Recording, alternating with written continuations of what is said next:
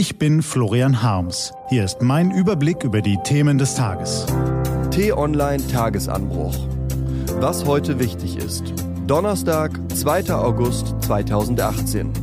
Deutscher Mathematiker erhält Auszeichnung, Landwirte fordern Soforthilfen und Stimmungstest für Seehofer steht an. Gelesen von David Seeberg. Was war? Deutscher erhält renommierten Mathematikpreis. Der deutsche Mathematiker Peter Scholze erhält die Fields-Medaille. Sie ist einer der renommiertesten Mathematikpreise weltweit. Scholze ist erst der zweite Deutsche, der mit der Fields-Medaille ausgezeichnet wird. 2012 hatte er die Fachbegriffe perfektoider Körper und perfektoider Raum eingeführt. Damals war Scholze gerade mal 24 Jahre alt und seine Arbeit galt da schon als bahnbrechend. Landwirte fordern Soforthilfen. Vom extremen Wetter sind derzeit die Landwirte am schwersten betroffen. Sie fordern deshalb Soforthilfen von der Bundesregierung. Bundesagrarministerin Julia Klöckner ist in diesen Tagen auch Krisenministerin. Sie hat angesichts einer drohenden Futterknappheit für Vieh schnelle Dürre Nothilfen zugesagt. Bei Getreide erwarten die Bauern inzwischen eine noch schlechtere Ernte als befürchtet. Deshalb drängen sie nach wie vor auf Unterstützung. Klöckner bekräftigte aber, dass darüber erst nach der für Ende August geplanten amtlichen Erntebilanz zu entscheiden ist. Rettungsschiff Aquarius hat Flüchtlinge zurück nach Libyen gebracht. Das Rettungsschiff Aquarius der französischen Nichtregierungsorganisation SOS Mediterranee hat den Hafen von Marseille verlassen. Die Aquarius kehrt nun in die Rettungszone vor Libyen zurück. Aber ob die NGO in den internationalen Gewässern wieder Migranten aufnehmen und in einen europäischen Hafen bringen kann, ist noch unklar. Das Schiff hatte erstmals nach Jahren Menschen, die nach Europa aufgebrochen sind, wieder in das Bürgerkriegsland Libyen zurückgeführt. Dort drohen Folter und Vergewaltigung. Ein Tabubruch also. Aber er kommt nicht überraschend, wenn man sich anschaut, was sich in den vergangenen Wochen in Libyen und auf dem Meer davor getan hat.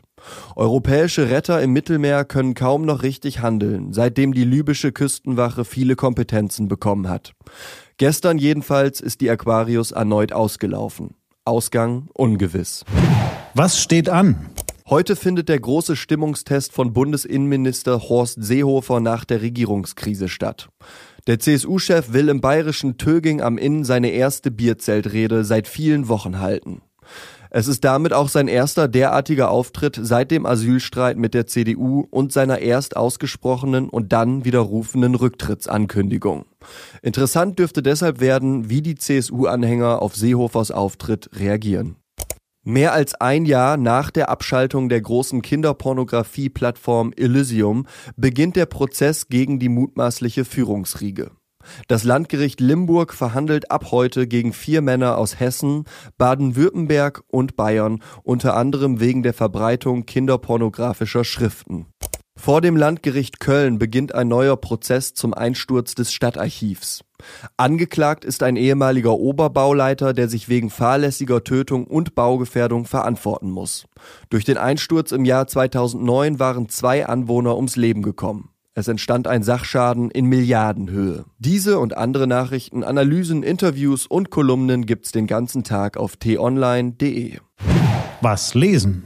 Wenn Sie möchten, unter t-online.de-tagesanbruch gibt es zwei Lesetipps für Sie. Heute geht es um die Sandmafia und um US-Sanktionen gegen die Türkei. Sand ist mittlerweile der zweitbegehrteste Rohstoff nach Wasser weltweit. Die sogenannte Sandmafia operiert besonders erfolgreich in Indien. Sie gilt dort als eine der gewalttätigsten und undurchdringlichsten Gruppen des organisierten Verbrechens. Der Streit um einen in der Türkei inhaftierten US-Staatsbürger eskaliert. Die Regierung von US-Präsident Donald Trump verhängt Sanktionen gegen zwei türkische Minister. Die türkische Währung Lira brach seitdem massiv ein. Das war der T-Online-Tagesanbruch vom 2. August 2018.